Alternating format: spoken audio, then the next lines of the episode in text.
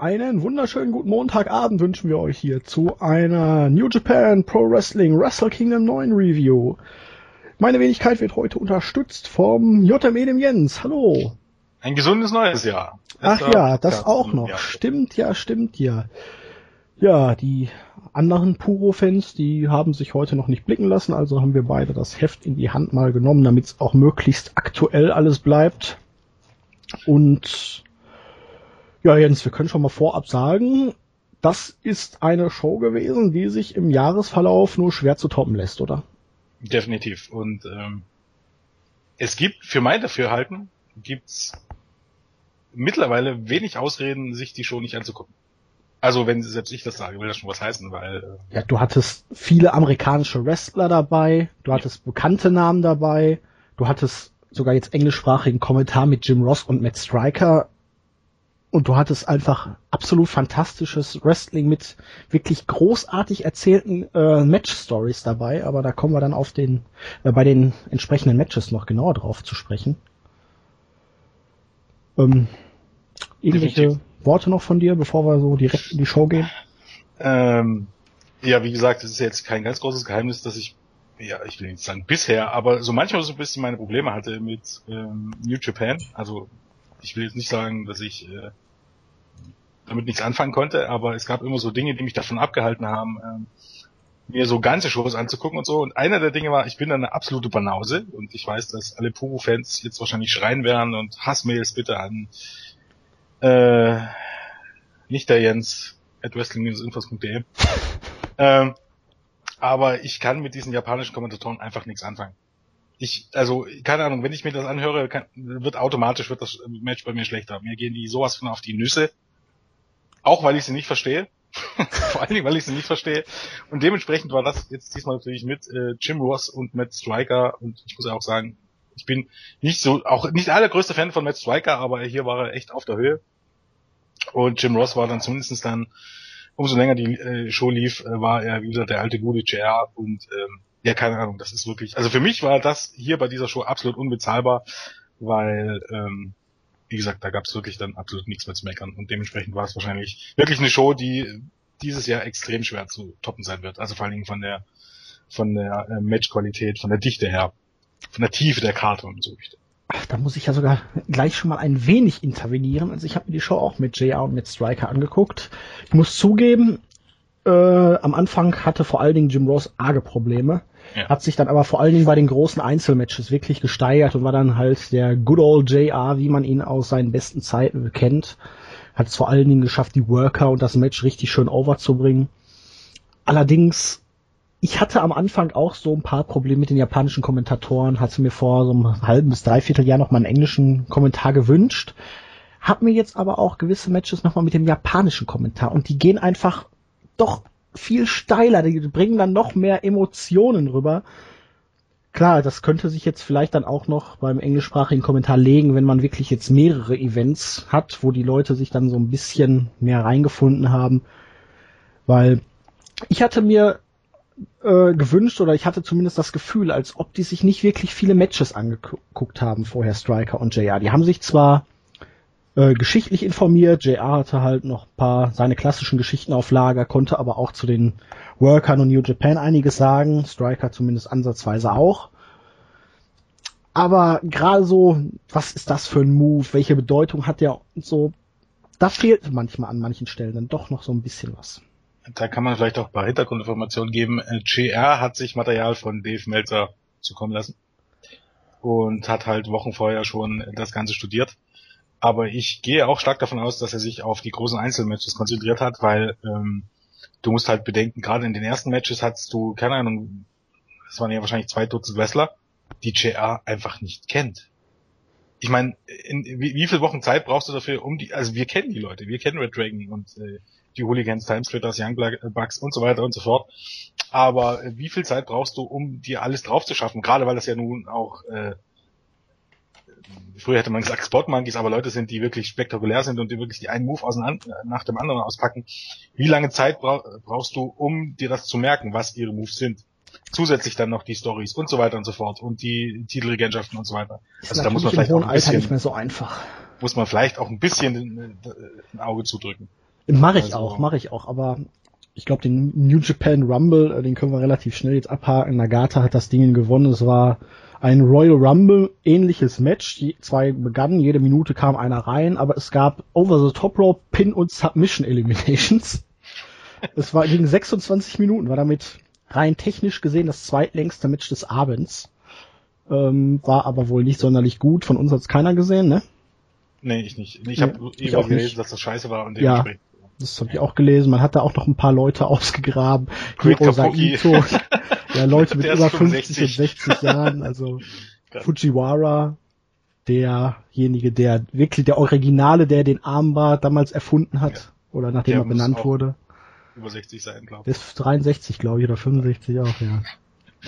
Es war schon eine interessante Mischung, sagen wir mal so. Ja. Auf der anderen Seite äh, war die Karte natürlich so voll gekracht, ähm, eigentlich ist es eine Schande, dass du Leute wie, keine Ahnung, wie Liger und so nicht auf der Pay-Per-View-Card hast. Weil Liger ja eigentlich auch in den USA durchaus in Name ist, der, der, der bekannt ist. Also. Das waren halt diese vier Stunden Probleme. Ich glaube, sonst hätte er wahrscheinlich ein Einzelmatch um den NWA-Titel gehabt, was man jetzt einen Tag später ja gegen Desperado bei dieser anderen Show in der Coracan Hall gebracht hatte. Naja, Nagata hat gewonnen, wird jetzt äh, Nakamura um den Intercontinental Championship bei New Beginning herausfordern. Das wurde auch mittlerweile mehr oder weniger bestätigt. Und dann gehen wir in die Main Card rein. Wir hatten das IWGP Junior Heavyweight Tag Team Title Match, das Four-Way Match als Opener mit Red Dragon, die ihre Titel gegen die Forever Hooligans, Kozlov und Romero, die Timesplitters, Shelly und Kushida und die Young Bucks, Nico Matt Jackson, via Chasing the Dragon an Kozlov verteidigt haben. Ja, hier hat man noch am deutlichsten gemerkt, JR wirkte irgendwie fehl am Platz. Es war ihm alles ein wenig zu schnell. Und ja, auf alle Fälle. Selbst Striker kam da kaum noch mit, hat zwar schon viel Enthusiasmus versprüht, aber ich muss sagen, jetzt mal abseits vom Kommentar, den ich hier wirklich sehr, sehr suboptimal fand, bei mir hat das Match nicht so gezündet. Also Melzer war ja begeistert, der war da am spekulieren oder schon dann drüber nachdenken, zücke ich hier schon die erste fünf, äh, vier Sterne Marke. Ich habe am Ende drei ein Viertel gegeben. Es war schnell, jeder durfte seine Spots zeigen, aber es gab hier dann doch äh, erstaunliche Abstimmungsschwierigkeiten, wo ich mir denke, so, die Teams haben jetzt so oft schon gegeneinander gewrestelt und so, das kommt doch überraschend hier, gerade nach dem leicht vermasselten ähm, Melzer Driver der irgendwie sehr abrupt aussah, mhm. hat der Referee dann erstmal gewartet, bis er äh, überhaupt angefangen hat zu zählen und nach zwei hat er dann unterbrochen und es war irgendwie immer noch keiner da, der den Count unterbrechen konnte. Äh, das wirkte schon sehr, sehr komisch. Eigentlich hätten die Bucks das Match schon längst gewonnen haben müssen, aber es war ein solider Opener, typisch New Japan halt. Ähm, ja, ich ähm, war davon von diesem Opener schon wesentlich begeistert irgendwie. Also ich fand das, äh, das Match richtig äh, klasse und ich bin dann auch tatsächlich beim Melzer und ich wurde hier auch tatsächlich locker vier Sterne geben, tatsächlich, wirklich. Keine Ahnung, ähm, also spätestens ab der zweiten Hälfte äh, war ich begeistert und war drin. Ich meine, du hast schon recht, äh, diese, diese, die Sache nach dem Melzer Driver äh, war schon definitiv da, aber auch da bin ich jetzt ganz mal äh, gnädig und sag mal einfach, äh, beim Match mit acht Personen ähm, die so ein Tempo vorlegen und die einen Spot nach dem anderen auspacken, muss man sich eigentlich eher wundern, dass da nicht eher mal was schief geht. Weil bei allem Respekt und bei allen, bei allen, wenn man jetzt keine WWE nimmt, wenn du da solche Matches hast, äh, siehst du bei weitem nicht so viele ähm, Spots ähm, und trotzdem hast du manchmal irgendwelche Abwachs drin. Von daher ähm, Vielleicht bin ich also auch einfach jetzt zu verwöhnt. So. Nein, es war ein gutes Match, war ein guter Opener, aber so der endgültige Funke hat bei mir nicht so richtig, so ist nicht so richtig übergesprungen. Aber vielleicht ist man wirklich verwöhnt. Man hat hier ja immer so mit drei von den Teams schon viele Matches gesehen. Red Dragon und Timesplitters fand ich deutlich stärker das Singles-Match bei was Power Struggle zuletzt. Ich glaube ja. Da warst du nicht so begeistert von, ne? Das will ich gar nicht sagen, aber ähm aber es gehen ja auch die Geschmäcker ein bisschen auseinander und ja. Vielleicht war meine also, Erwartung auch einfach zu hoch an dieses Match. Ein Kritikpunkt habe ich auf jeden Fall und das ist auch so ein bisschen mein Problem, aber wie gesagt, da bin ich wieder die alte Banause. Ich komme mit der japanischen Crowd irgendwie manchmal nicht klar. Was hier wieder der Fall war. Das einzige Mal, wo du die gehört hast, war irgendwie, als ähm, Kushida ein bisschen aufgedreht hat. Aber vorher ja, die haben Ahnung, hätte es auch in die Halle vor 200 Zuschauern. Vor allen Dingen, ja. wenn es dann keine Japaner Das sind. fand ich, fand ich ein bisschen nervig. Es wurde dann in Richtung Main Events wurde das deutlich besser. Aber die japanische Crowd ist nun mal keine US-Crowd oder keine, keine westliche Crowd. Also keine Ahnung, so wirklich Chants und so äh, hört man da nur ganz selten. Und dann eben dann wirklich dann bei den, bei den großen Main Events, dann gibt's sowas schon mal. Aber ist natürlich eben jetzt nicht zu vergleichen mit, ja keine Ahnung, mit PWG oder ECW oder großen WWE Pay-Per-Views. Aber das ist halt traditionell einfach so. Die Japaner haben eine andere Mentalität, dementsprechend muss man sich daran einfach gewöhnen. Also, aber hier fand ich es fast ein bisschen erschreckend, wie stellenweise gar keine Reaktion kam, obwohl die sich ja doch durchaus den Arsch aufgerissen haben. Wo du gerade PWG erwähnst. Ähm, ich war fast schon entsetzt, als Striker dann auf einmal hier jegliche Ja. Promotions da erwähnt und lobt die Ring of Order, PWG. Aber das fand ich so großartig. Alter. Ja, ich auch. Das fand ich so großartig, weil es, ich meine, okay, grundsätzlich waren die ja für, für Global Force Wrestling da, aber das ist halt noch keine richtige Promotion. Ja, aber selbst das könnte ja in gewisser Weise auch Konkurrenz für die anderen Promotions sein, aber dann halt auch wirklich mal nicht zu verleugnen, dass es auf der Welt wirklich Ja. großartige Promotions und großartiges Wrestling gibt. So hattest du halt einfach das Gefühl, dass die beiden dort saßen, um auch Fans, die das bisher nicht kannten oder die vielleicht nur WWE kennen und TNA kennen, das näher zu bringen und zu zeigen, es gibt auch noch andere Sachen und ähm, New Japan ist eine der Sachen oder eine der größten Sachen, aber es gibt auch noch andere, wo vieles Wrestling gibt und äh, das Wrestling eben boomt, egal was für eine Scheiße WWE nur zusammenbuckt im Moment. Und äh, das fand ich ähm, extrem großartig. Also, weil es auch so anders ist, weil man das absolut nicht kennt. Normalerweise ist es immer so, dass die Kommentatoren immer von ihrer Promotion sprechen und die in den Himmel loben, auch wenn es noch so schlecht ist. Das hast du ja bis in die letzte Indie-Liga. Hier, keine Ahnung, hier Pro Wrestling Syndicate, die sich noch für die beste Promotion der Welt handelt. ähm, von daher fand ich das eine super abwechselnd und ähm, ja, wie gesagt, äh, ganz großes Kino fand ich hier irgendwie äh, JR und Matt Striker mittendrin. Ich bin aber auch einfach nur ein großer JR-Fan und glaube, dass er ähm, der beste Kommentator mit, vielleicht mit Bobby Heenan überhaupt war und dementsprechend vielleicht auch ein bisschen geblendet, aber ich fand das super. Okay, zweites Match. Dann wurde es so ein bisschen ruhiger, wenn man so möchte. Ja. Tenkochi, Tensan und Kojima und Tomoaki Honma gewannen gegen den Bullet Club, Bad Luck Fale, Yujiro Takahashi und Jeff Jarrett mit Karen Jarrett und Scott Damore. Oder Damore. Damore oder Damore? Damore, ne? Damon, oder? Damon? Damon, ja, glaub Damon. Via Pin an Takahashi durch Honma nach dem Diving Headbutt. Ja, Match Story ist relativ schnell erzählt. Am Anfang relativ viel konfuses, ausgeglichenes Wrestling. Dann sollte der Guitar Shot gegen Honma kommen. Äh, Oder gegen- Ja, äh, Auf jeden Fall gegen einen von den äh, Faces. Ja, genau, das auf jeden Fall. Der duckte sich weg. Tanahashi, äh, Takahashi wurde getroffen. Jarrett und Fale aus dem Ring befördert und dann packten Tensan und Kojima was aus und Honma, der Jobber der Nation, durfte mit seinem Diving Headbutt, der einmal in einer Million Jahren vielleicht mal ins Ziel trifft, das Match gewinnen. Striker ja auch gesagt, Ja. dass es noch was in die Aktion im Unternehmen geht. Und da ging die Crowd zum ersten Mal steil. Ja. Man könnte sich jetzt darüber streiten, musste Honma diesen Sieg jetzt in, in so einem 5-Minuten-Match, äh, Tag-Team-Match, aber ich finde den Kerl so klasse. Der ist wirklich der perfekte Jobber. Ja. Und Aber offensichtlich hat man ja wahrscheinlich mit Jared noch irgendwas vor, weil ähm, ich war ein bisschen verwundert, dass der irgendwie nicht den Pin eingesteckt hat. Ah, okay. ja, ich dachte, denke mir eigentlich, das hätte er vielleicht, wenn Tatsu fit gewesen wäre, aber so war es dann halt irgendwie auch Latte. Ja. Also ähm, Honma ist, äh, äh, der erinnert mich immer ein bisschen, ich habe jetzt noch nicht so furchtbar viel von denen gesehen, weil der meistens in den Matches auftritt, die ich gerne was skippe oder mir schenke. Aber Honma erinnert mich immer so ein bisschen an, an Eric Young. Also jetzt nicht vom Stil her, aber keine Ahnung von Ja, der, auch, wie, wie der sich so hochpusht, ne? ja, Dieses Ich schaffe es jetzt, ja. Hat so ein bisschen Ähm, was, ja. Aber war okay. Also dafür, dass ich gerade in Sachen äh, Bullet Club das irgendwie, ich kann mit Fale nicht anfangen und finde Takahashi jetzt auch nicht so toll. Ich bin entsetzt, dass ähm, Fale jetzt wohl gegen Okada gestellt wird. Uhu. Ja, da kannst du nur, ja, ich verstehe auch, naja, okay, ich, so wirklich verstehe ich es nicht. Also ich kann es verstehen, dass man, ich weiß nicht, Fale war, hatte der schon einen Title Shot gegen Tanahashi? Äh, Das weiß ich nicht. Der, Dass man ihn mal aufbaut, um ihn dann den Champion zum Fraß vorzuwerfen, aber was jetzt gegen Okada das werden soll, weiß ich nicht so richtig. Aber wahrscheinlich okay. hat Okada deshalb nach dem Main Event geheult. er wusste das schon. Ja. Ich meine, äh, es gibt sicherlich schlechtere Big Men in dem Sinne, aber keine Ahnung, ich bin nicht so der größte Fan. Aber ich meine, fünf Minuten, das war schon alles vollkommen okay, von daher.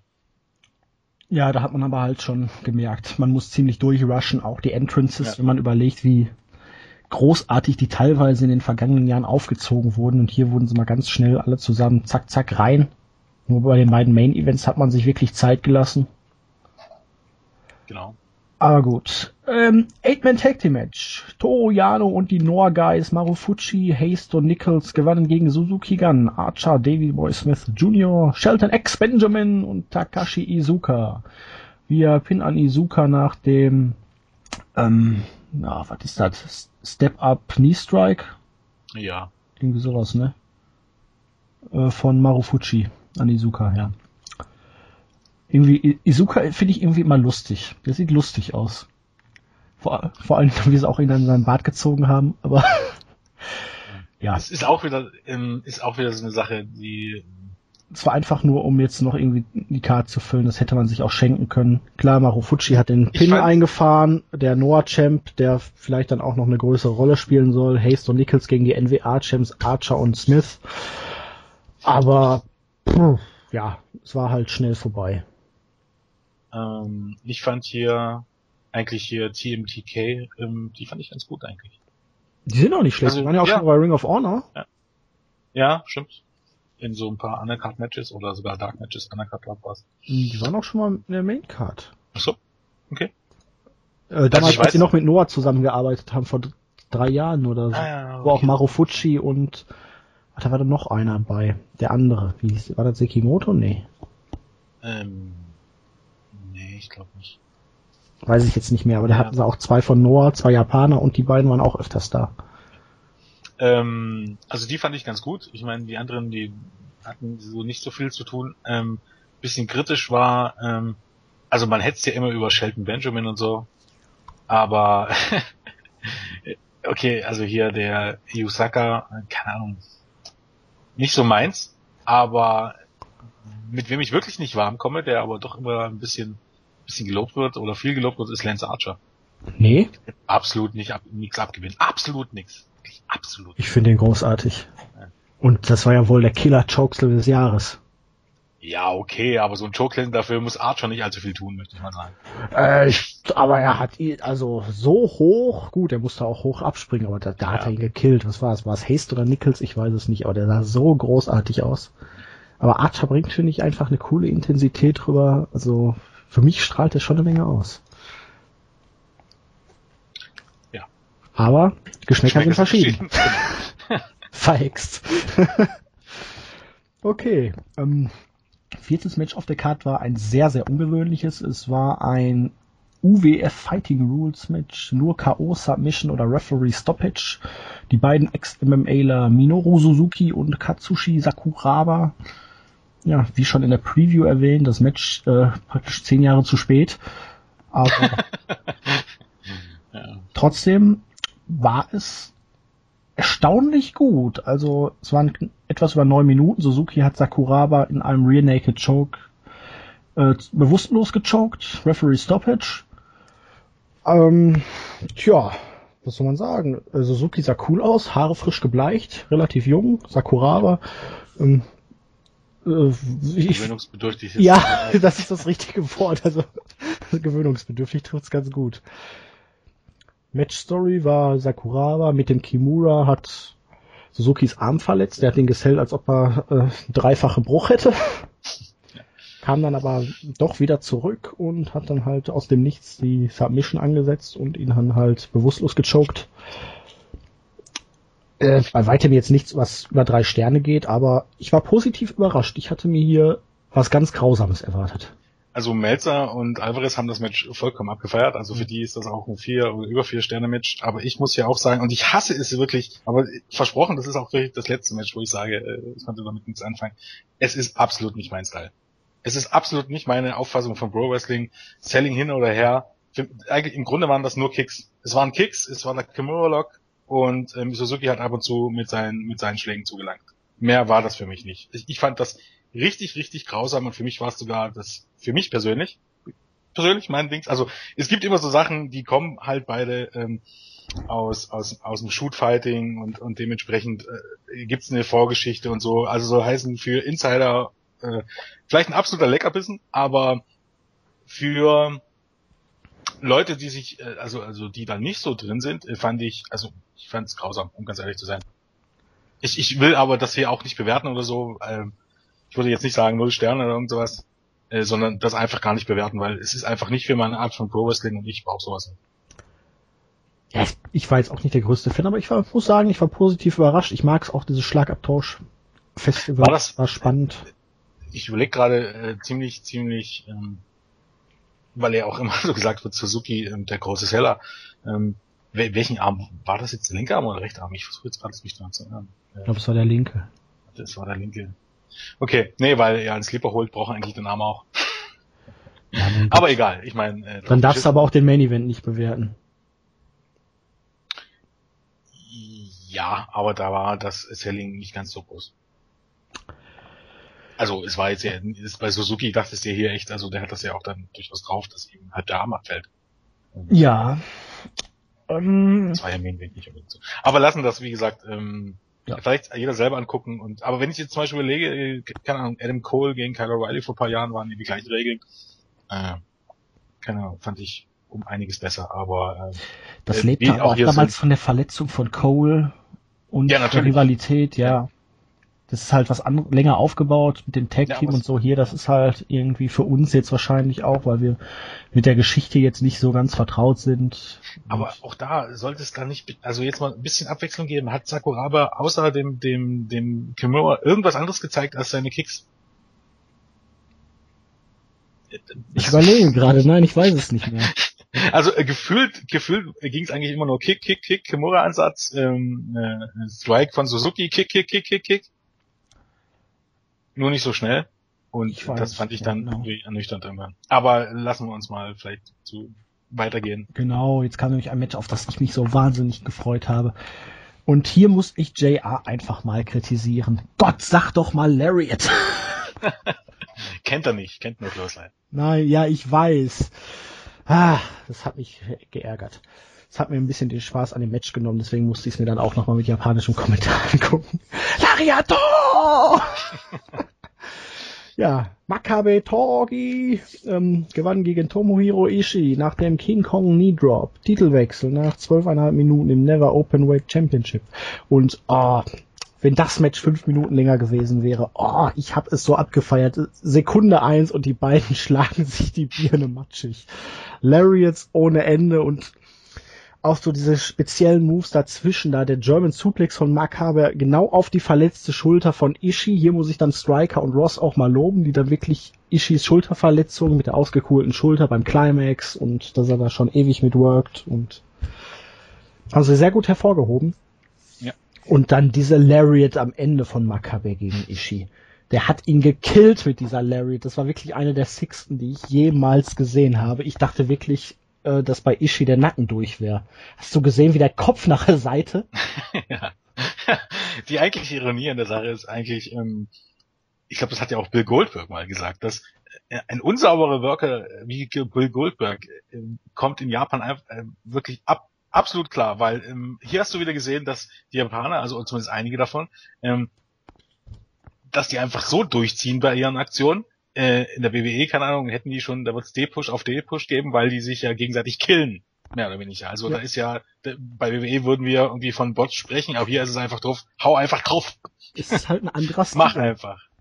Ja, und ähm, Und ja, leidet ja auch immer ja, so. genau, ist ja dafür bekannt, eigentlich in jedem Match zu sterben, wenn man so möchte. Ähm, das Einzige, was mir zwischenzeitlich ein bisschen auf den Sack ging, war Makabe mit seinem Grunze. Da dachte ich mir so, das ist ganz cool, das kannst du bringen. Musste aber jetzt nicht eigentlich, äh, Ja, aber er ist doch der das Ganze Unchained Gorilla, ja, ich, ich, ich finde das ja auch okay, aber ähm, zwischenzeitlich dachte ich mir, okay, jetzt übertreibst du ein bisschen, weil es ist nur noch Gegrunze. Aber ähm, zum Beispiel, als sie in der Ringecke waren, das war ganz cool. Ich weiß gar nicht, welche Aktion das werden sollte, aber wo Makabe Kopf überhing und sich dann wieder hochgezogen hat, und dann, "Ah!" Äh, das fand ich tatsächlich, da hat es zum Beispiel gepasst. Also Und dann auch dieser äh, abgewandelte Death Rally Driver, wo er mit seinem vollen Körpergewicht auf Ishii landet, ne? Vom Top Rope da. Boah. Das war ja, glaube ich, die Folgeaktion. Und dann, ja, die haben sich Knee Drop am Ende da, der King Kong Knee Drop auch nochmal so auf die Schulter mehr als auf Schulter, den Kopf. Ja, genau.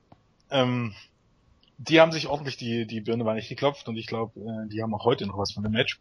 Aber ich liebe solche Matches einfach. Das ist eigentlich jedes Match mit Ishii. Oh, ich habe das so abgefeiert. Wie die sich die Lariats da um die Ohren geprügelt haben. So dermaßen großartig. Auch diese Kickouts bei One, die dann dafür typisch sind für Ishii. Ja, ich denke, ich denke, man soll es nicht übertreiben. Also wenn dann wirklich fast jedes Match so aussieht, dann ist es ähm, verliert auch ein bisschen an Reiz oder an Dings, aber äh, oder an Glaubwürdigkeit. Aber also wie hier im halt in dieser Situation oder bei dieser Show ist es natürlich absolut perfekt. Es kommt ja immer auf den Gegner auch an, gegen Leute wie Makabe, die so ja, ähnlichen Stil gehen. Oh. Auf jeden Fall eines der Matches, was man sich äh, definitiv angucken sollte, glaub. Äh, okay, generell sollte man sich die ganze Show angucken, aber wenn ihr mal wirklich einen ganz anderen Wrestling-Stil sehen wollt, richtig hart geführtes, stiffes Match, schaut euch dieses Ding an. Also Reibeck hätte hier seine Freude dran, glaube Er würde wahrscheinlich auch gerne mal gegen Ishii ran, könnte ich mir vorstellen. Also ich glaube, wenn Ryback einen Lariat von Ishii oder Makabe äh, kassiert, dann fängt er an zu heulen. Das ist richtig, aber da darf er ihm halt auch mal durchziehen. Ja gut. Und dass sich auf der Gegenseite jemand beschwert. Ja, der wird sogar ganz gut da reinpassen, denke ich mal. Ich glaube tatsächlich auch. Ich glaube, so, so Wrestler, die, die, die ähm, bei WWE ein bisschen in der Kritik nichts zu können, würde in Japan besser reinstellen, weil einfach, ich glaube auch in Japan lernst du noch mal ein bisschen, oder, oder die, die Wrestler, die dort sind, sind einfach alle so gut ausgebildet, dass die noch das Beste aus dir rausholen. Also wirklich fast durchweg. Und die wirklich, wenn man was dagegen gibt, dann, dann ist das bei denen, äh, ähm, ist es für die einfach normal, glaube ich. Aber der Never Openweight Title ist dann mittlerweile auch vom Entwicklungstitel wirklich zu einem für jeden äh, praktisch geworden. Ne? Keine ja. Gewichtsbeschränkung, einfach nur. Gehört vielleicht auch ein bisschen zu den Titeln, die irgendwie eingestampft gehören, finde ich, weil. Ähm, ja, es ist praktisch die Unterstufe des Intercontinental Championships. Wenn du dir jetzt überlegst, dass die NWE-Titel hier noch nicht mal ausgefochten wurde, kein einziger, ähm, dann sollte man vielleicht mal ein bisschen ausdünnen. Aber okay, ich meine. Solange es da. Selbst der Titel ist noch, ist, ist noch mehr wert als die Midcard-Titel bei WWE, von daher. Ja, was jetzt vor allen Dingen auch an Ishii und seinen Title Runs lag. Richtig. Ähm, sechstes Match. IWGP Junior Heavyweight Title Match. Kenny Omega mit den Bucks hat Ryosuke Taguchi nach ähm, dem Katayoko no Tenshi, den haben sie anders genannt, den Move, den, der heißt auch anders. Also der Omega hat da einen eigenen Namen für. Ist ein äh, Electric Chair und dann in einen Driver. Der eigentlich schon fast ein Pile-Driver hier war. Ziemlich hart auf den Nacken. Auf jeden Fall hat er ihn besiegt, 13 Minuten 20. Kenny Omega ist der neue IWGP Junior Heavyweight Champion in seinem ersten Match. Konnte man erwarten. Und mir hat's gut gefallen. Also das war für mich sogar das beste Taguchi-Match, was ich bisher gesehen habe. Äh, ach so, übrigens, äh, One-Winged Angel heißt One-Winged Angel, genau. Es könnte ja durchaus sein, dass Katayoko no Tenji genau auch das heißt. Keine Ahnung. Äh, möglich, möglich. Ähm, ich fand es ja extrem interessant, dass, ähm, also erstmal muss ich sagen, dass es, als ich das gestern geschaut habe, ähm, hatten es die beiden ein bisschen schwer für mich. Also das ja, nach dem Makabe Ishii-Match ohne Pause, ne? das, das Match vorher, dem hätte ich auch wieder locker vier Sterne gegeben. Es war halt ein bisschen kurz irgendwie. Aber, also jetzt im Verhältnis ein bisschen kurz. Aber äh, das wäre zumindest das zweite Match gegeben, dem ich locker vier Sterne gegeben hätte. Und dann hatten es die beiden ein bisschen schwer. Aber ich fand es extrem interessant, Kenny Omega als Heel zu sehen. Ich kenne den absolut gar nicht als Heel, wenn ich jetzt mal überlege. Und, ähm, die Haare sind cool, ne? ja. Äh, und dementsprechend ist der auch äh, so komplett anders irgendwie, als man, als man ihn normalerweise kennt. Normalerweise ist er ja wirklich so ein bisschen. Der Comedy-Typ. Ja, der Comedy-Typ und hier, mir fiel ja auch, äh, Melzer hat es ja auch gesagt, mir fiel ja auch irgendwie sofort hier die Loose kennen, also Brian Pillman ein, an dem er mich ein bisschen erinnerte. Und ähm, Takuchi ist halt, äh, ähm, ist halt keine Ahnung, ähm, es ist eine Marke irgendwie. Also, der sieht absolut nicht aus wie ein Pro-Wrestler. er hat sich jetzt aber auch so ein bisschen wieder zu diesem äh, Gimmick verwandelt. Nach seinem Comeback, nach der Verletzungspause hat er das praktisch überhaupt nicht ausgeübt, aber mittlerweile wieder intensiver. Und ich fand da die Bugs cool. Äh, hast du das mitgekriegt? Ja. Brecht Eddie Guerrero den Nacken. was war dann noch irgendwie hier äh, worst, worst Referee ever oder was? Ja. Wo sie den Referee da erstmal Ähm, beleidigt haben. ja. Aber auch der Bump, den, äh, wo Taguchi den einen Bug da mit dem Knee Strike am Apron, Ja. wie krass der rausgeflogen ist und ja, die Finish-Sequenz war auch ganz stark. Also, ähm, wenn du, wenn, wenn man sich Takushi so anguckt, würde, hätte ich nie, oder würde, würde man glaub nie vermuten, was alles in denen steckt. Also der ist wirklich, ähm, Der sieht halt, der sieht aus wie ein schlechter japanischer Pornostar. keine Ahnung, der steckt in dem Anzug, das könnte ein ganz normaler Bürotyp sein. Also der, der hat wirklich so absolut gar nicht, also diesen, diesen Stereotypen Pro Wrestling Look, aber ähm, er, er, er hat's halt durchaus drauf. Also ähm, ich fand das auch Match auch wieder sehr gut, aber wie gesagt, es, es litt ein bisschen darunter, dass eben halt dann das Match davor wirklich, ähm, dass sie richtig ausgepackt haben. Aber nichtsdestotrotz auch wieder ein richtig, richtig starkes Match. Was habe ich gegeben? Ich glaube, ich habe dreieinhalb gegeben. Drei, drei Viertel wäre wohl auch möglich gewesen. Mir stört ein bisschen die Eingriffe. Ich hätte mir hier gewünscht, dass Omega wirklich ein cleanes Match macht. Wollte man noch ein bisschen Heat generieren für ihn, um ihn Ja, als Ziel wahrscheinlich zu festigen. Genau. Weil er ja vorher auch, wo er noch offiziell bei DDT war, was Striker ja auch erwähnt hat, ähm, da war er ja auch schon beim Best of the Super Juniors und da halt noch mehr oder weniger als Face und jetzt ist er hier als Cleaner der Division. Ja, genau. Der Auch, immer- auch so, so, so ein Gimmick, oder? Ja. Ähm, dann hatten wir das IWGP Tag Team Title Match. Mayu Tag, Hiroki Goto und Katsuyori Shibata entthronten den Bullet Club, Doc Gallows und Carl Anderson nach einem Jahr und sind jetzt zum ersten Mal gemeinsam Champion. Für Shibata ist es, glaube ich, der erste Wrestling-Titel überhaupt. Und irgendwo haben sie jetzt noch Ember O'Neill aufgegabelt als äh, Bullet Girl. Emma äh, Gallows, das sollte auch erklären, warum sie mittlerweile aufgegabelt wurde. Ach, die ist mit Doc Gallows da. Ja. Die heißt jetzt, glaube auch, also die nennt sich auch Emma Gallows. Ach so. Ja. Ja, sie haben sie, glaube ich, nur als Bullet Girl vorgestellt. Ja. Hat sie vielleicht auch noch nicht rumgesprochen, aber ist tatsächlich so. Also die neun Minuten waren wirklich sehr, sehr stark. Es war mir aber dann doch deutlich zu kurz. Vor allen Dingen, wenn man bedenkt, äh, der Bullet Club hatte die Titel jetzt ein Jahr. Und da habe ich mir dann einfach, muss ich sagen, mehr erwartet. War halt, Ja, die vier halt Stunden sind halt, äh, Ja. ne? Weil Ähm, Melzer und Alvarez haben das ja auch absolut abgefeiert, das Match. Waren da auch schon wieder, aber bei neun Minuten, da kann ich keine vier Sterne oder so zücken. Also, ja, man muss, das war, mir- das war mir zu kurz. es ist schwierig. Also alles, was unter 10 Minuten ist, ist äh, für mich vier Sterne schwierig. Genauso wie alles unter 20 Minuten für mich fünf Sterne irgendwie schwierig sind. Das ist, ähm, aber für das, was es war, wir mal so, war es schon super. Aber ich, ich finde auch, ich finde Gallows ansprechend. Anderson finde ich richtig super und ich mag auch ähm, Sherpata wirklich. Äh, und und die, das passt auch wirklich sehr gut äh, mit, mit Goto als Take-Team. Und dementsprechend war ich hier eigentlich vollkommen zufrieden, weil, ja, keine Ahnung, ähm, es passte, es, ich fand es ein richtig starkes Match, vier Sterne wollte ich vielleicht jetzt nicht irgendwie unbedingt geben und natürlich war es ein bisschen kurz und, ähm, keine Ahnung, bei einer kleineren Show wäre es wahrscheinlich sogar der Main Event gewesen.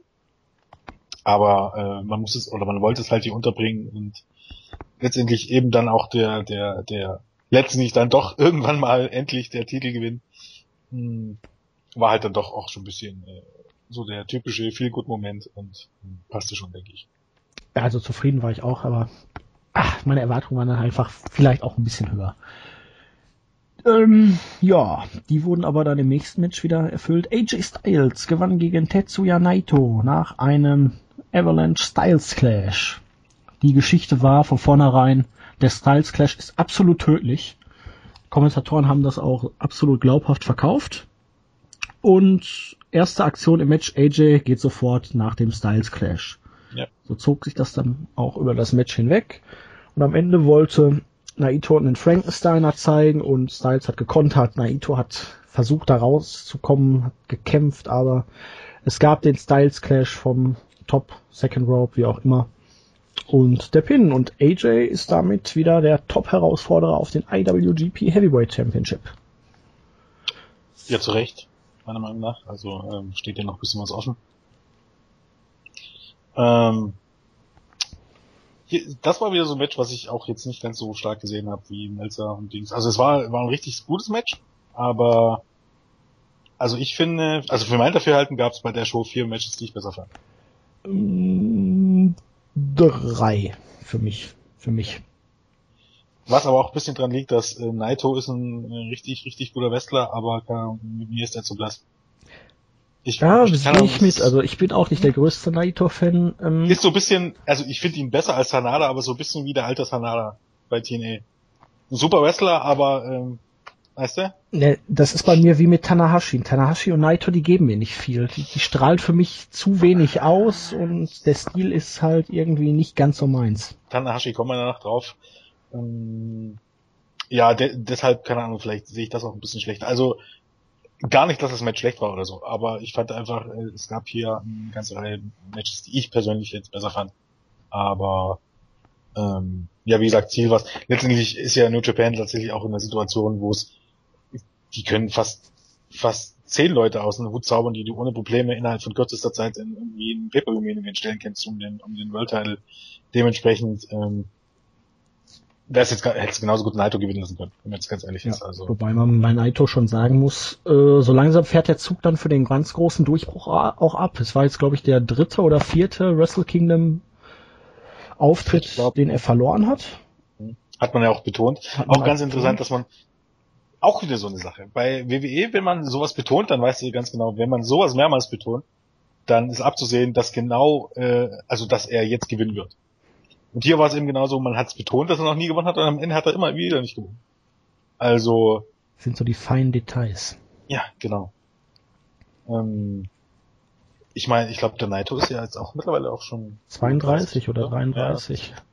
ist schon ein bisschen, also Zug abfahren ist, ist relativ, weil mit 32 alles so Ja, aber- richtig los, aber Er war eigentlich vor zwei bis drei Jahren schon kurz davor, praktisch auf einer Stufe mit Okada zu stehen. Mhm. Und irgendwie ist er da ein bisschen ins Hintertreffen geraten. ja, aber wie gesagt, ich, also äh, man muss jetzt auch Klar, er ist immer noch glaubhaft. Er hat Styles ja, Ja. auch beim Climax schon besiegt gehabt. Und er hat ja auch Aber- gegen die Großen alle schon mal gewonnen. Also du kannst Eben. ihn jedes Mal, jedes Mal glaubhaft in den Main Event stellen. Das ist es nicht. wahrscheinlich, es wäre wahrscheinlich ganz brauchbar, wenn Yasu hier ist als alter, als alter Hase, der würde mich wahrscheinlich wieder größer an dieser Stelle eines Besseren belehren. Aber bei Naito ist halt einfach so, weil du sagst, Okada, Okada hat für mich, keine Ahnung, gefühlt zehnmal so viel Charisma wie Naito. Dementsprechend Da finde ich stimme ich dir legitim, absolut er, zu. ja, also finde ich Nur- legitim, dass Naito nicht an der Spitze steht. Er hatte, glaube ich, doch auch den Climax gewonnen. Er war wirklich kurz Ja. davor, hatte sich dann aber das Kreuzband gerissen, musste dann ja irgendwann aussetzen und kam danach dann auch nicht mehr so wieder, wie er halt war. Klar, irgendwann Nee, sind die anderen ihm ein bisschen den Rang abgelaufen.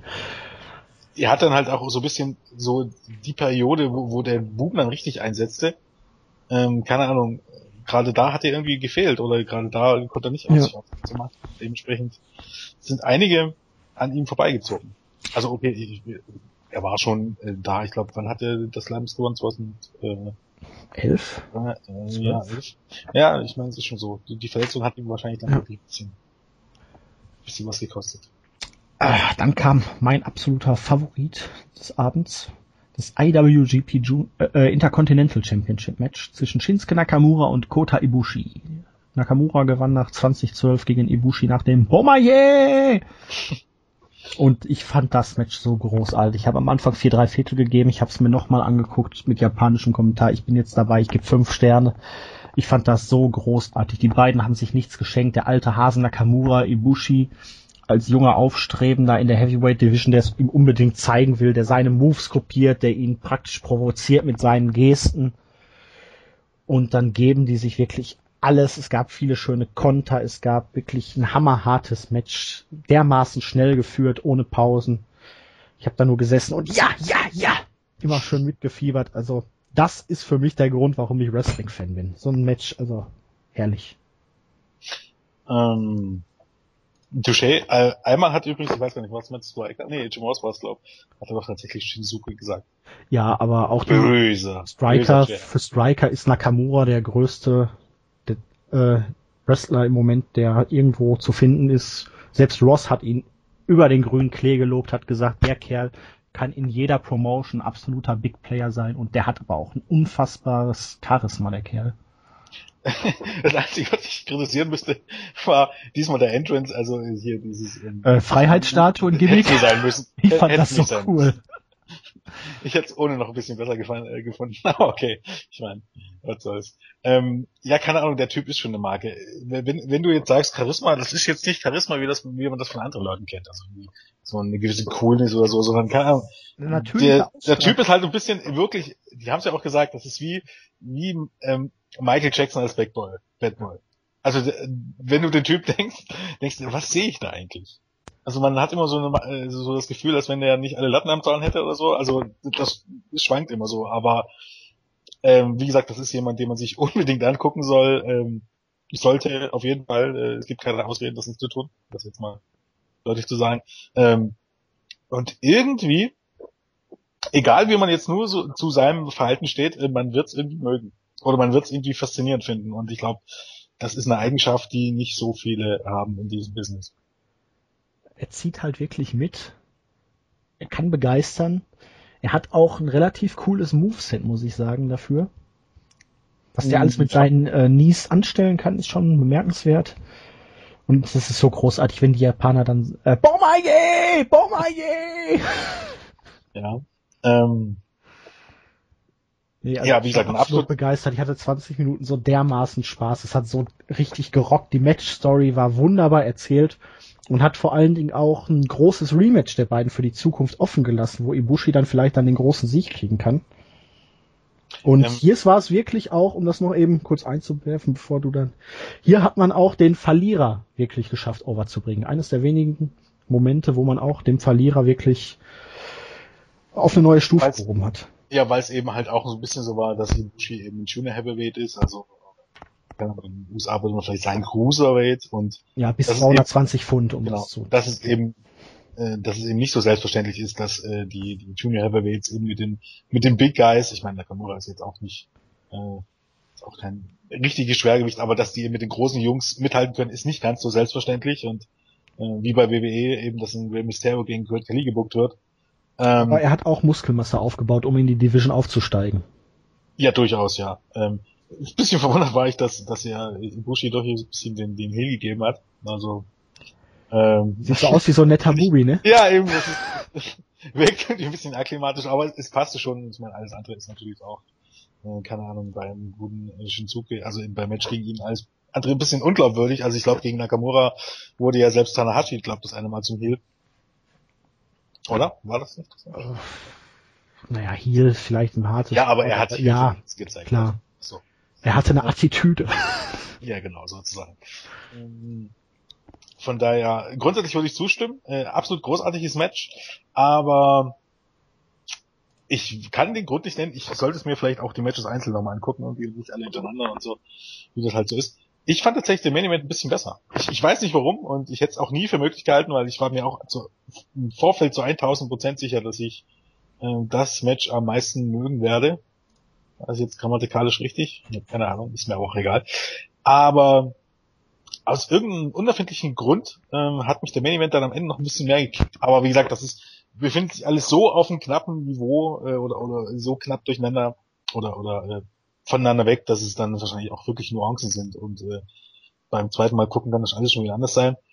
Äh, ich würde auf jeden Fall auch irgendwie was vier, drei Viertel oder fünf Sterne oder was auch immer, auf jeden Fall irgendwie in der Region. Ähm, ja, befinde ich mich auf jeden Fall auch. Also es gibt eigentlich nichts, was, was man irgendwie daran wirklich auszusetzen kann. Allen Ernstes. Schaut es euch an, habt Spaß. Es lohnt sich wirklich. Ja, Wrestling kann Spaß machen. Ja, Wrestling kann Spaß machen. Wer hätte es gedacht? Ja, und ähm, dann hatten wir noch den Main Event. Das achte Match zwischen Tanahashi und Okada. Tanahashi gewann nach fast 31 Minuten, 30, 57. Also nicht 33 plus, ja. nach dem 10 Milliardensten Highfly Flow, Highfly Flow ähm, gegen Okada. Ähm, für Jens war es das beste Match des Abends, für mich nicht ganz so. Okada hat sechs Sterne versprochen. Ich habe jetzt so im Nachhinein viereinhalb gegeben. Ist natürlich immer noch ein faszinierendes und überragendes Match.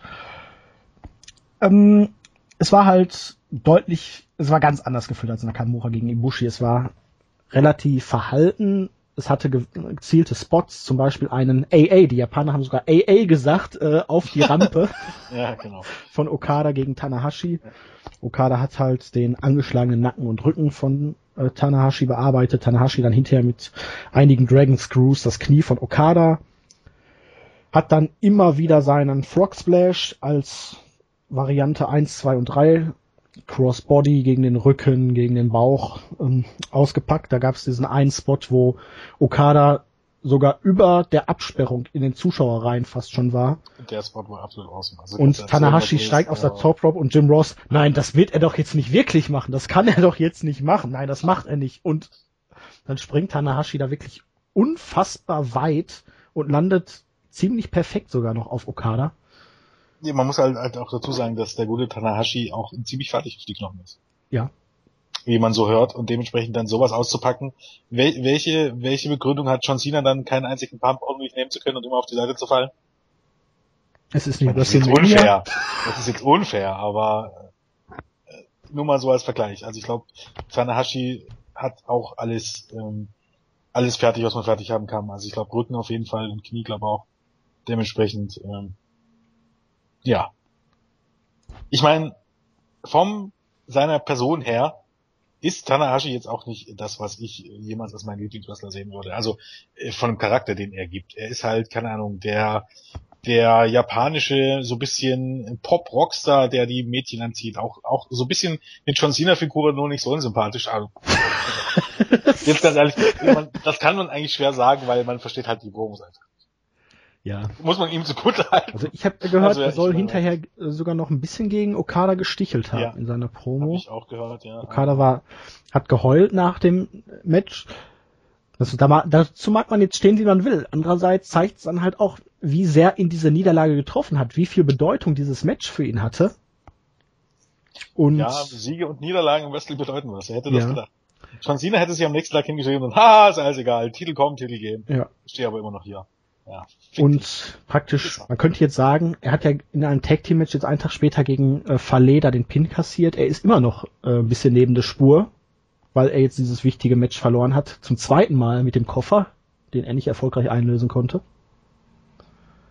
Glaube ich, ja. ja. Ähm, was mich hier so ein bisschen gestört hat, war halt wirklich, man hat äh, extrem betont, wie angeschlagen der Nacken und der Rücken von Tanahashi ist.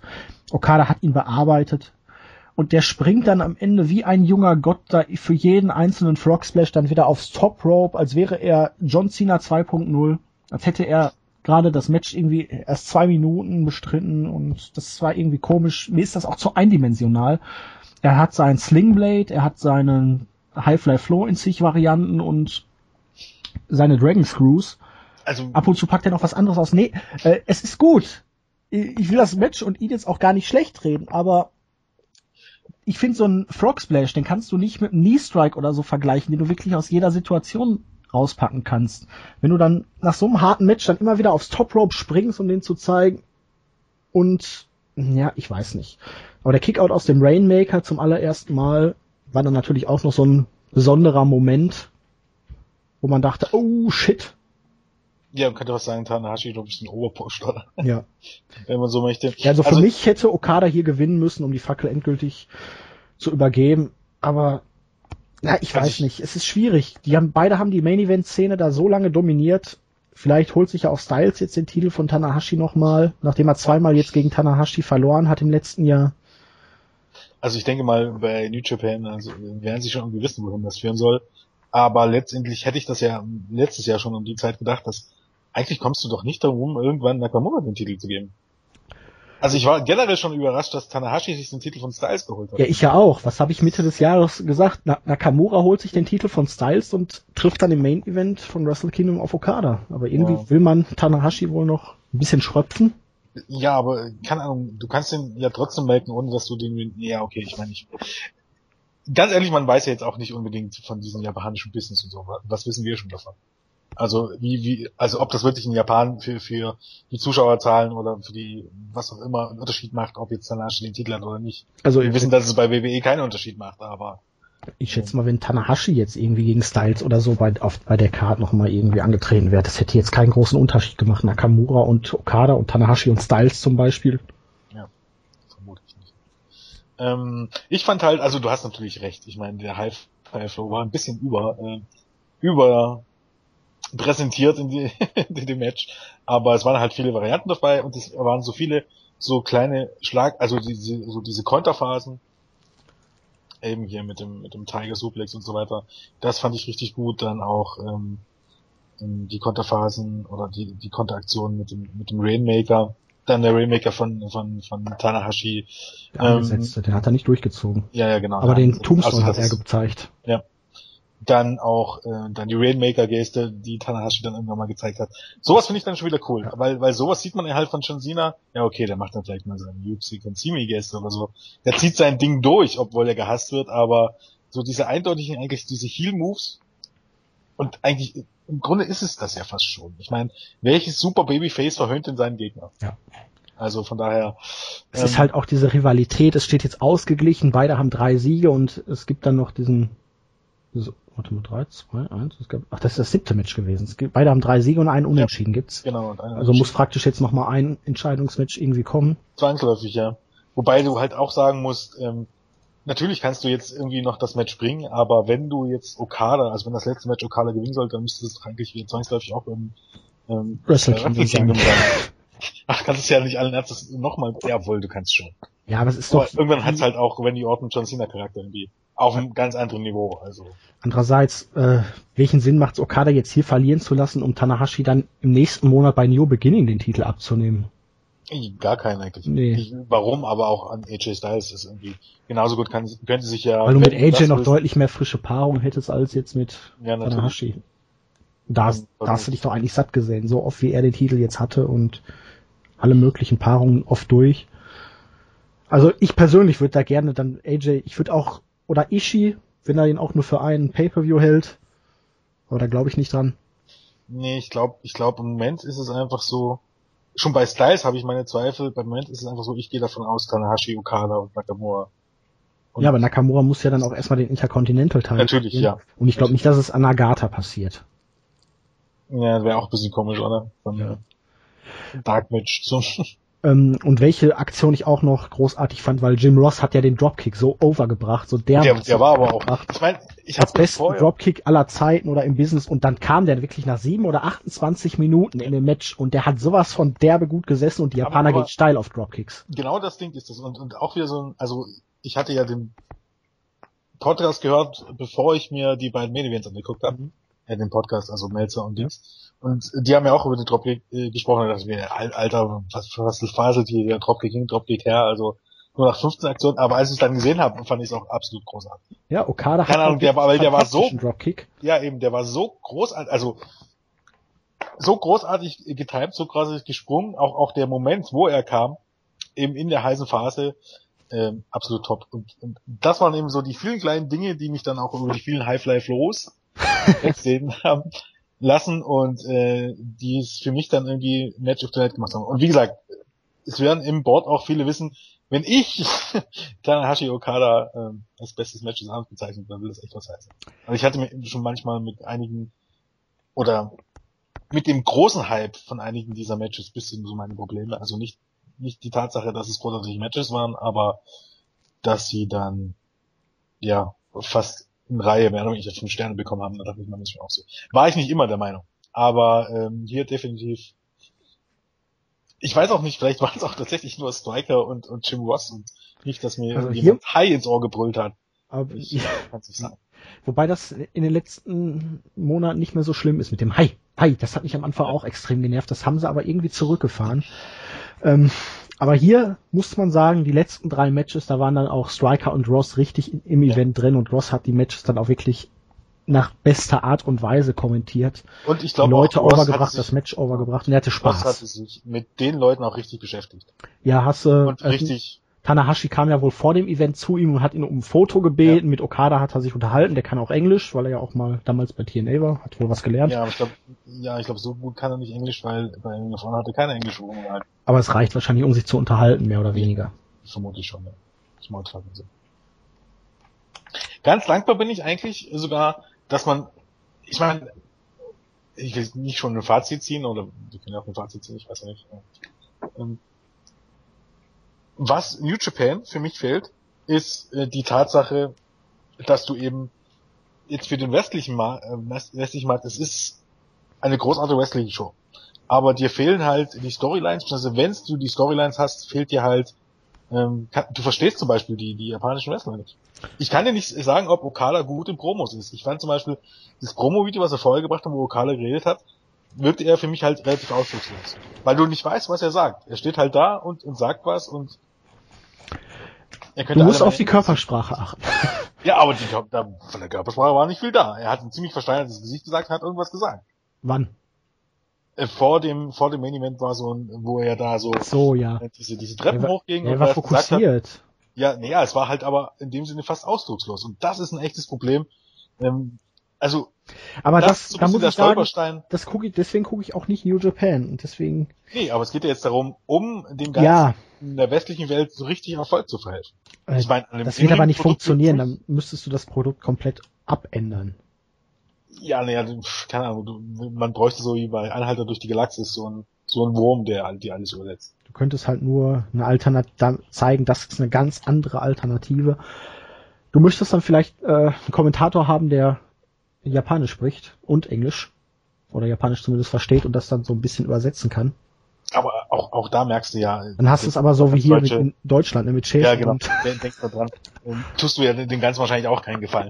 Es ist schwierig, es ist schwierig und es lässt sich auch nicht so einfach lösen, aber ähm, ich glaube, das ist so ein bisschen der Punkt, der, der, der es am Ende verhindern wird, dass so New Japan in, in den westlichen Gefilden wirklich einen großen Durchbruch haben wird, aber für alle Wrestling-Fans und alle Wrestling-Fans, die nicht nur jetzt unbedingt, es lag, hier lag es ja noch nicht mal an der Präsentation. Also die Beleuchtung hatte ich schon in besseren New Japan Shows gesehen. Aber, aber die Bild- und Tonqualität war herausragend. Genau. Und von, von, auch von den Entrances und so, äh, das hat, ist eben halt auch ein bisschen surreal, wenn du auf einmal, keine Ahnung, die, die Young Bucks oder Red Dragon auf so einer Bühne siehst.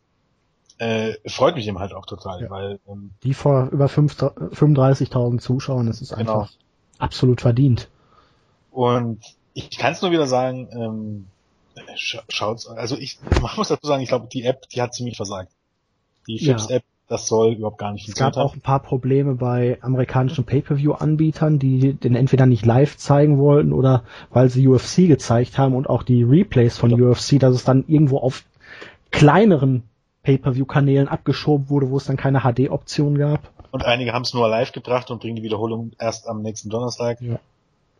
Ist natürlich äh, alles nicht ganz so optimal, aber ich hoffe inständig, dass der gute, dass es irgendwie ein Erfolg war und dass man irgendwie auf äh, auf eine fünfstellige Buy-Rate kommt, also 10.000, 12.000, was auch immer gerne, gerne hätte, und dass Jeff Jarrett demnächst JR und ähm, Striker.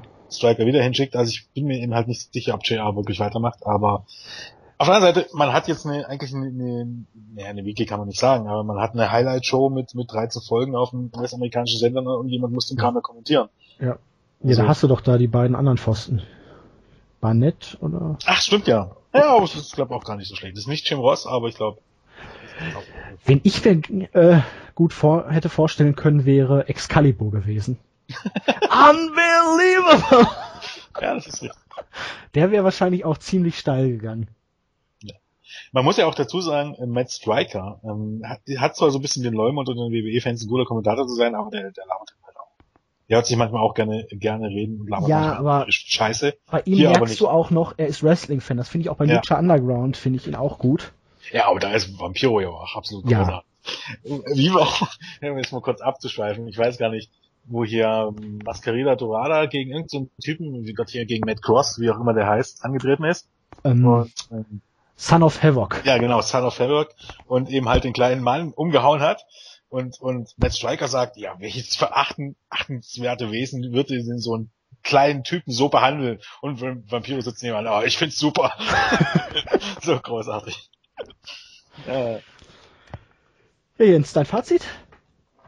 Ähm, alles in allem eine absolut großartige Show. Also wie gesagt, ich hatte nur ein bisschen Probleme mit äh, gegen Suzuki, aber das war ein bisschen mein Problem.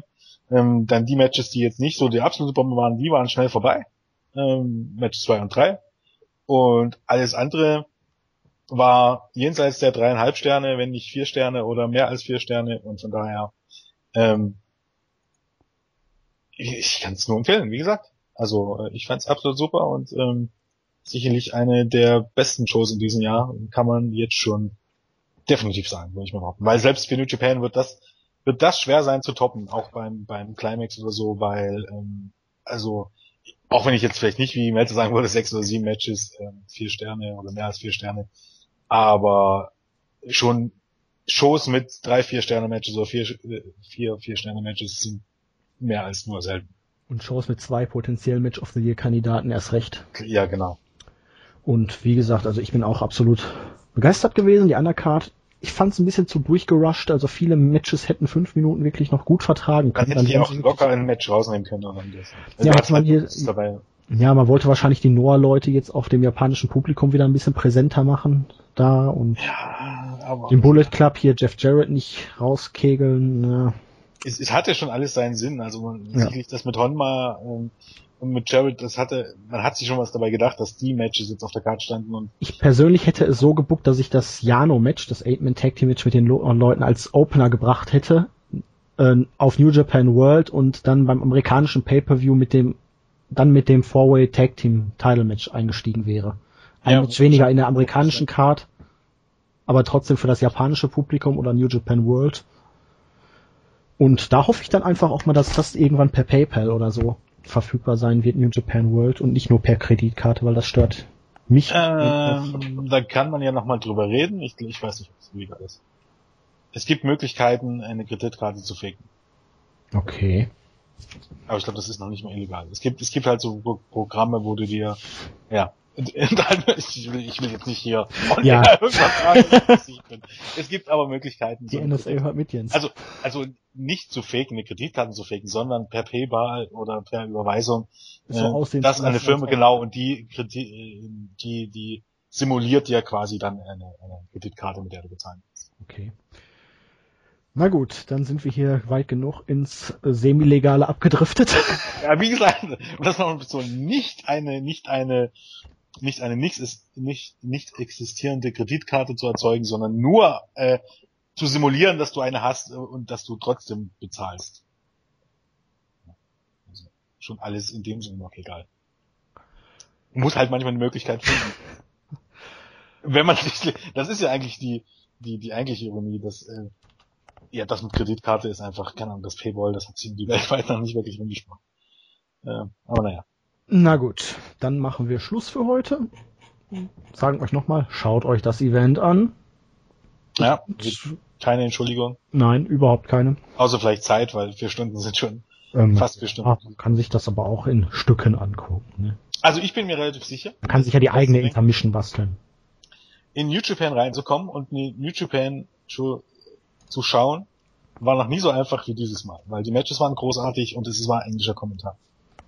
Von daher, ja, gebt dem Ganzen eine Chance. Und es waren ja auch genügend Leute, die man auch als, ähm, ja, selbst wenn man nicht TNA-Fan ist und Alex Shelley kennt, aber Jeff Jarrett, äh, äh, Styles, sollte man schon mal gehört haben. Doc Gallows, äh, Karl, genau, Gallows. vielleicht die Älteren von euch von WWE noch, oder auch hier Lance Archer, Davy Boy Smith Jr., Shelton Benjamin, sind genügend Leute dabei, die man kennt, und die Japaner sind auch absolut großartig. Zumindest, äh, wie gesagt, äh, Shinsuke Nakamura und Ikota Ibushi, äh, einer der besten Highflyer der Welt. Ähm, ja, auch überhaupt, da hast du genügend Leute mit dabei. Also Okada, der auch, ähm, auch Okada gehört zu den Leuten, die man sich unbedingt ansehen sollte, glaube Der ist absolut cool. Vor allen Dingen dann auch immer Rainmaker-Pose! der hat so eine, so eine natürliche Coolness, äh, die, die tatsächlich auch nicht hat. Also, ja, angucken, wie gesagt. Alleine, alleine für Nakamura sollte man angucken. Den Typen, den Typen muss man einfach mal gesehen haben. Das ist großartig. Der ist halt ein Phänomen. Ja. Gut, dann sagen wir Tschüss für heute. Wir hören uns vermutlich dann morgen bei der Raw Review wieder. Ja, vermutlich. Und ja, wünsche euch noch einen schönen Abend und gucken, gucken, gucken. Tschüss. Jo, tschüss.